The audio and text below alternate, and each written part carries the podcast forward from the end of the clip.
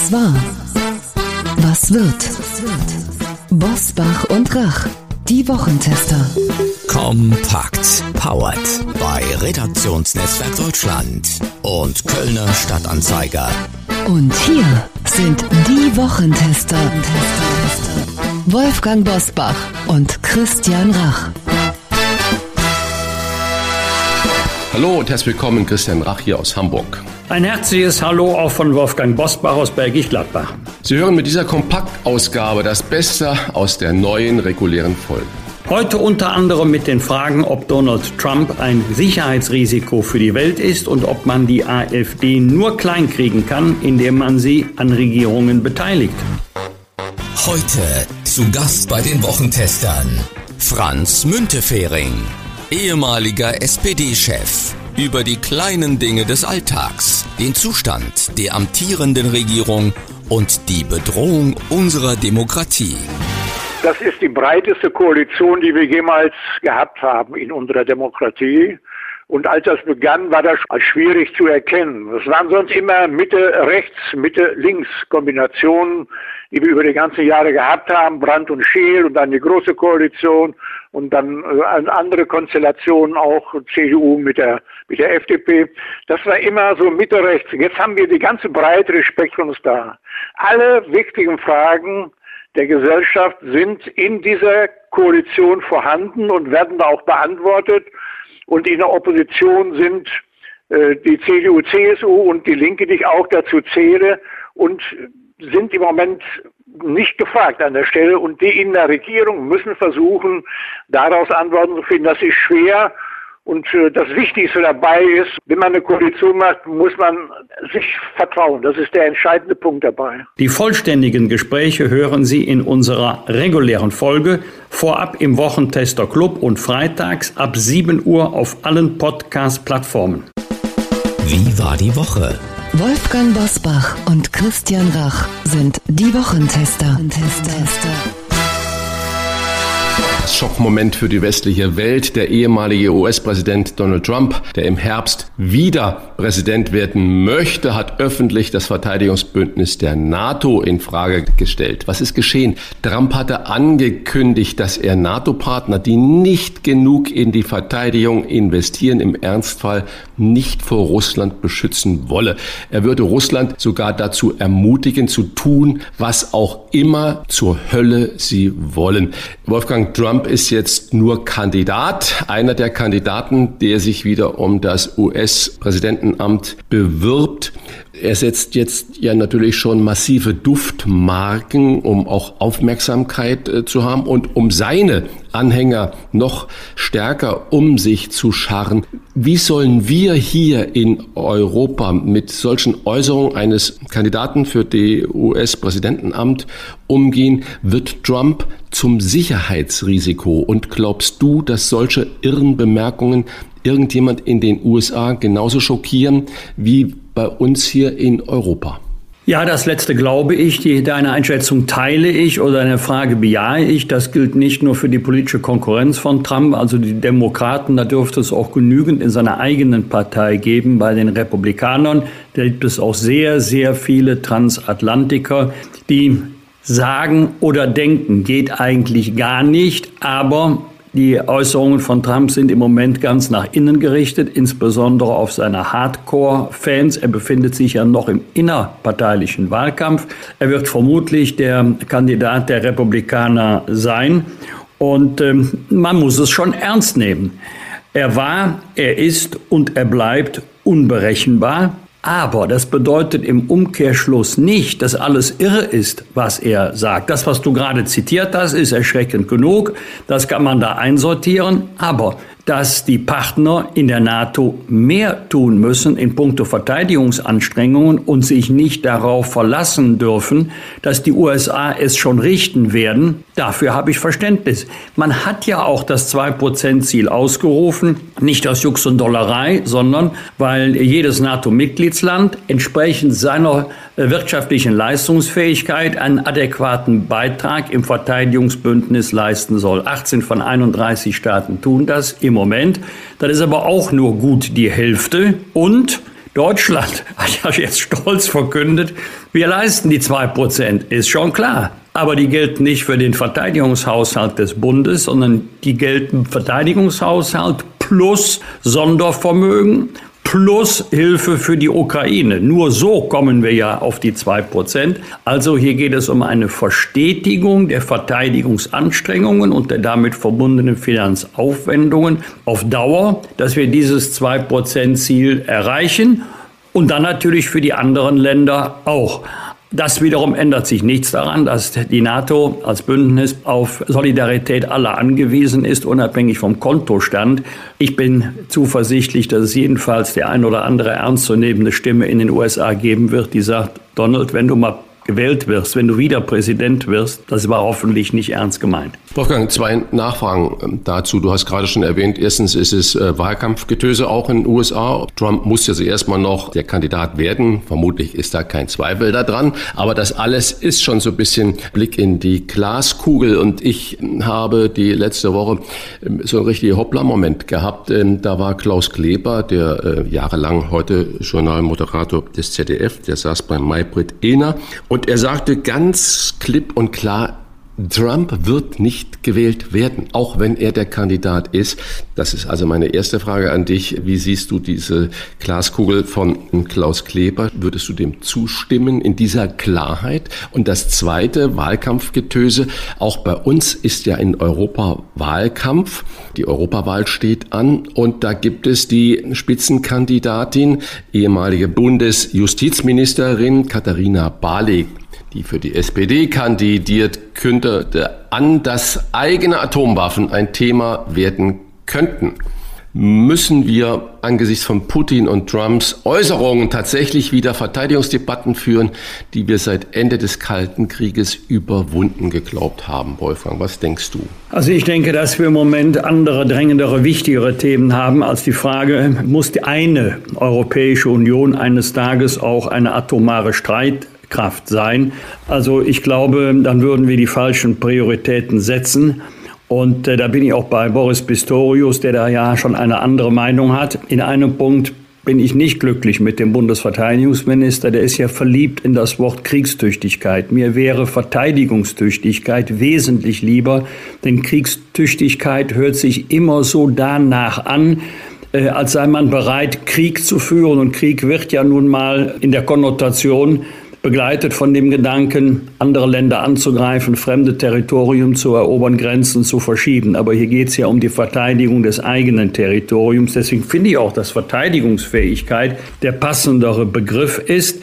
Ansonsten ist schon richtig, wenn die Amerikaner sich zurückziehen sollten, nicht auf Null, aber ihre Verteidigungsanstrengungen reduzieren sollten, zum Schutz Europas reduzieren, dann werden die Europäer mehr tun müssen, denn das würde ja die Bedrohungslage nicht verändern. Das würde eher zu mehr Unsicherheit führen und dann werden die Europäer wieder mehr in die Verteidigung investieren müssen, als das in der Vergangenheit der Fall war, nicht nur Deutschland. Und was sagst du zu Klaus Klevers Annahme, dass Trump... Also Klaus Klevers Annahme erinnert mich ein bisschen an einen meiner besten Freunde, der ein Unternehmen hat, ähm, das in Nordrhein-Westfalen und in den USA produziert.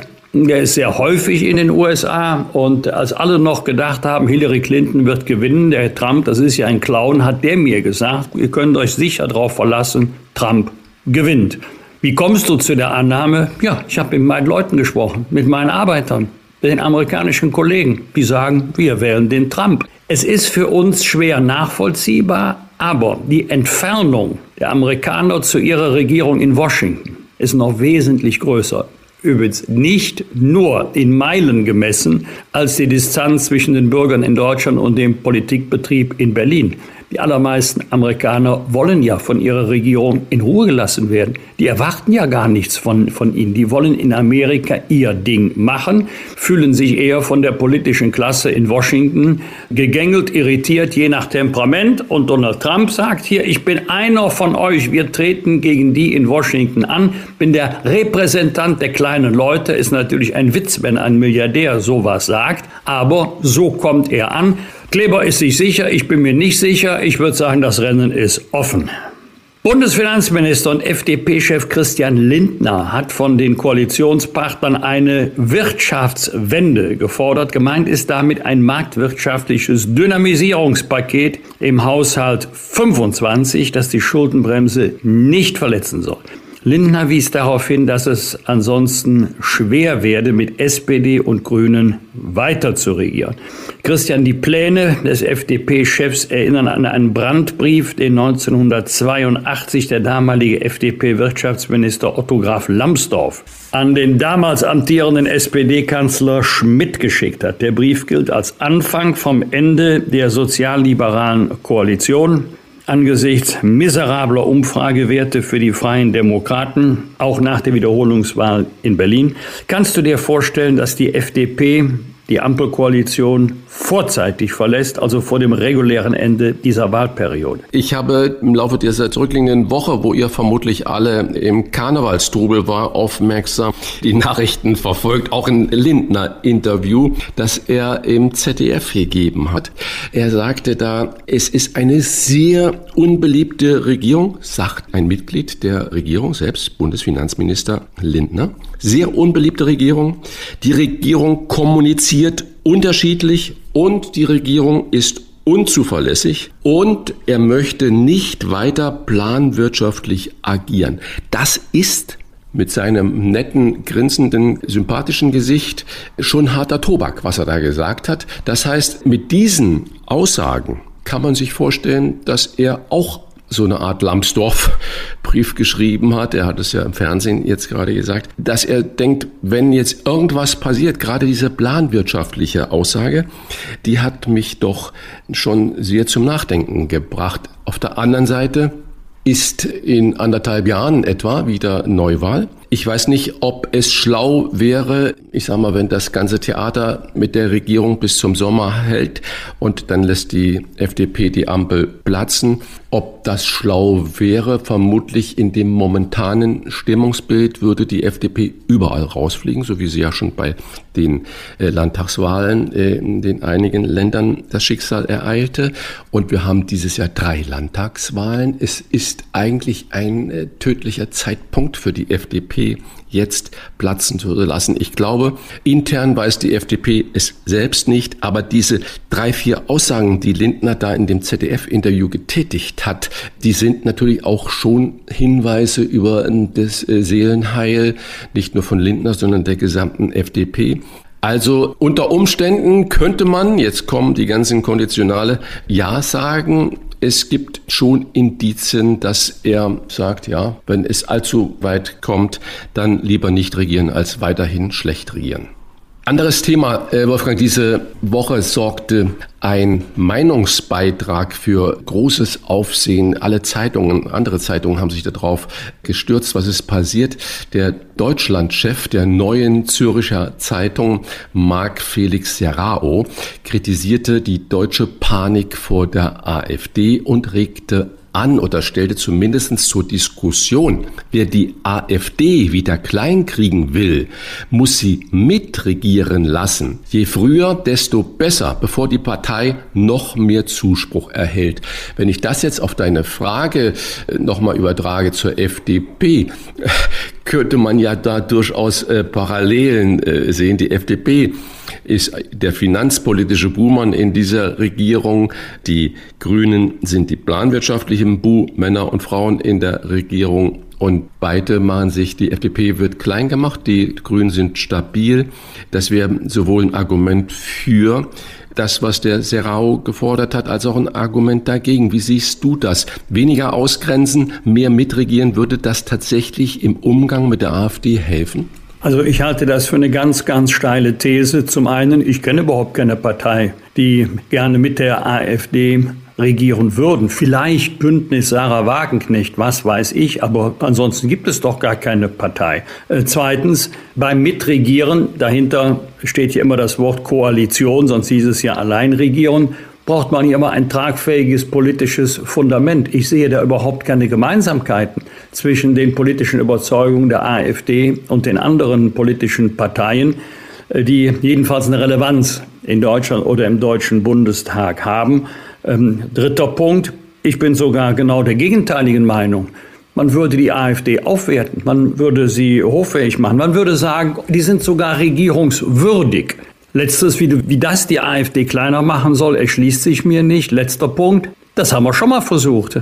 Wir binden die NSDAP ein und dann werden die sich schon blamieren. Dann bekommen die den Büroschlüssel. Ich glaube, die hatten damals überhaupt nur zwei Minister. Ich glaube, Fricke Göring und dann Reichskanzler Hitler. Viel mehr hatten die überhaupt nicht. Und wenige Wochen später war die Demokratie am Ende. Also bin nicht der, äh, Meinung, man kann das jetzt unbedingt gleichsetzen, NSDAP und AfD. Aber zu glauben, durch Beteiligung an der Macht entzaubert man Radikale, weil sie sich dann mal so richtig blamieren und mal dann die Leute sehen, doch völlig falsch, dass wir in Richtung AfD abbiegen. Nein, an diese sehr steile These glaube ich nicht. Ich teile sie überhaupt nicht. Wollen wir noch kurz Glaskugel weitermachen?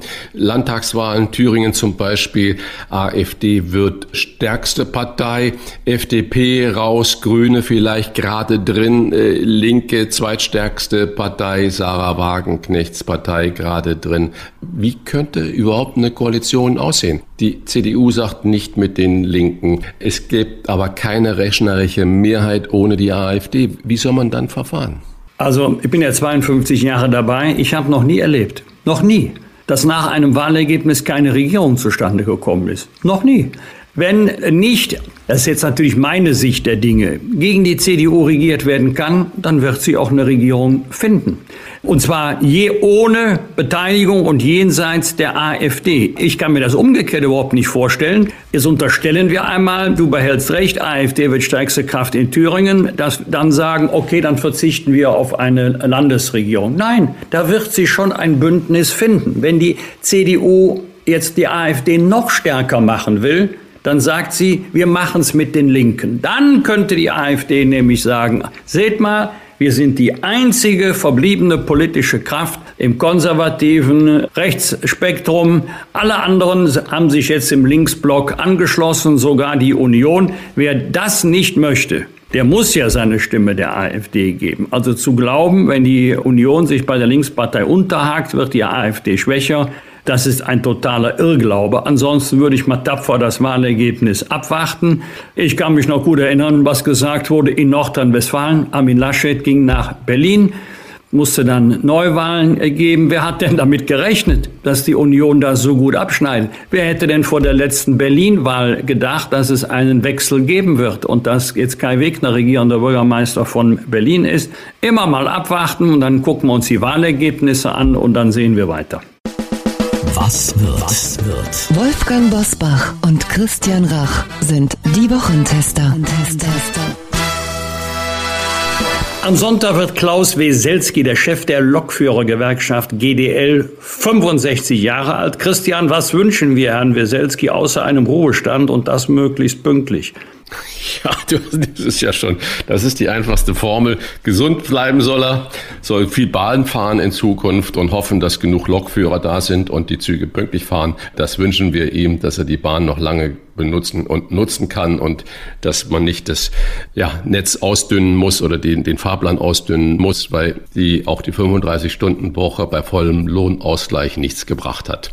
Am Sonntag startet die evangelische Kirche ihre diesjährige Fastenaktion, diesmal unter dem Motto Komm rüber mit Ausrufezeichen. Sieben Wochen ohne Alleingänge. Wolfgang, gefastet wird ja nicht nur bei den Protestanten, sondern auch bei den Katholiken. Dass du kein Mensch für Vorsätze zum Jahreswechsel bist, das wissen wir. Bist du denn jemand, der jetzt sieben Wochen verzichtet? Das heißt, Fastenzeit bedeutet für dich was? Ja, Fastenzeit bedeutet Verzicht. Ich verzichte aufs Fasten. Also ich könnte jetzt hier wilde Geschichten erzählen, wie sich mein Leben in der Fastenzeit dramatisch verändert und auf wie viele Genüsse ich verzichte. Nein, denn ich muss 365 Tage im Jahr auf sehr, sehr vieles verzichten. A, was ich früher konnte, B, was ich früher gerne gegessen habe, C, was ich schmerzlich vermisse. Das hat überhaupt nichts mit der Fastenzeit zu tun, aber mit meiner Gesundheit. Den Rest, der mir geblieben ist, den gönne ich mir, auch in der Fastenzeit. Wie hältst du es, Christian? als ich noch Kind war und vier Kinder in, bei uns lebten, also meine Geschwister und ich, und da war immer Süßigkeitsverbot. Es gab so eine riesen Dose, da wurde alles, was dann da noch war, hineingemacht. Davon durfte nicht genascht werden. Es gab auch deutlich weniger Kuchen. Heute spielt das keine Rollen mehr, jedenfalls nicht in dem Sinne, wie es jetzt die evangelische Kirche oder wie es in der katholischen Kirche ja seit äh, Jahrhunderten geübt wird. Und das ist nicht wirklich präsent in meinem Leben, aber kleine Geschichte, jetzt wo du mich da so fragst, fällt mir gerade ein, wie kommt es eigentlich zu den Ostereiern? Früher war das Fasten halt auch ein Fasten in der Ernährung und Eier gehörten dazu. Und wenn ich das recht in Erinnerung habe, äh, sind die Ostereier dadurch entstanden, der sogenannte katholische Eierstau.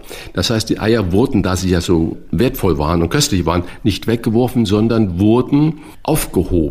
Und man hat sie dann an Ostern wirklich weitergegeben und verschenkt. Es waren natürlich unglaublich viele Eier. Jedes Huhn legt jeden Tag ein Ei. Und darüber entstand das Osterei. Das liegt eigentlich an diesem Fastenzeit.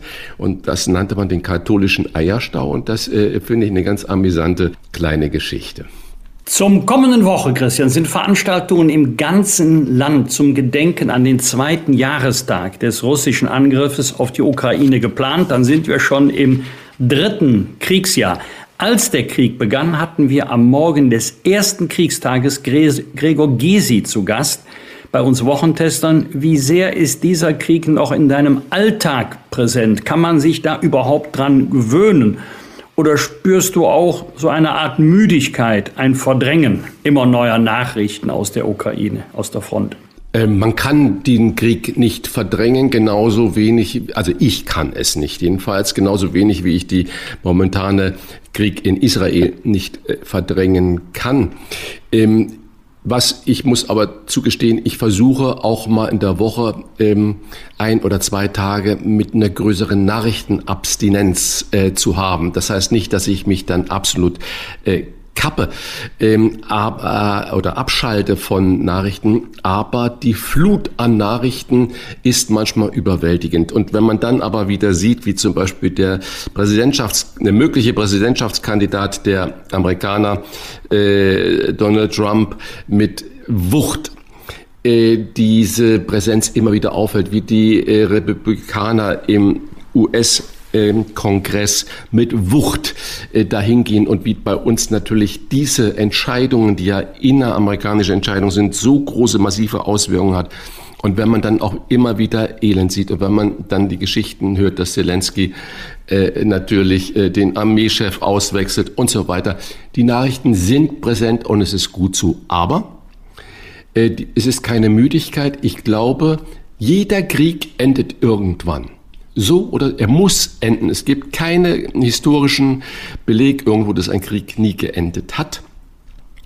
Und wir müssen dahin kommen zu schauen, nicht wir, sondern die Ukraine und Russland mit ihren jeweiligen Unterstützern müssen dahin kommen zu schauen, wie kann man diesen Krieg beenden, bevor diese, Krieg, diese Müdigkeit einsetzt und man sagt, ach, es ist uns eigentlich egal, das wäre das größte anzunehmende Übel, der auch uns in Deutschland dann so erreichen könnte. Also wir müssen da dranbleiben und wir müssen umso mehr darauf hinwirken, dass man sich jetzt irgendwann auch zusammensetzt. Ich weiß nicht, wie es sein kann, aber es muss passieren. Bosbach und Rach. Im Internet diewochentester.de das waren die Wochentester kompakt mit Unterstützung vom Kölner Stadtanzeiger und dem Redaktionsnetzwerk Deutschland. Wenn Sie Kritik, Lob oder einfach nur eine Anregung für unseren Podcast haben, schreiben Sie uns auf unserer Internet- und auf unserer Facebook-Seite. Fragen gerne per Mail an kontakt@diewochentester.de. Wenn Sie uns auf einer der Podcast-Plattformen abonnieren und liken, freuen wir uns ganz besonders. Alle Informationen zum Wochentester Club finden Sie unter www.diewochentester.de. Danke für Ihre Zeit. Was war? Was wird? Wolfgang Bosbach und Christian Rach sind die Wochentester. Ein maßgenau Podcast. Powered bei Redaktionsnetzwerk Deutschland und Kölner Stadtanzeiger.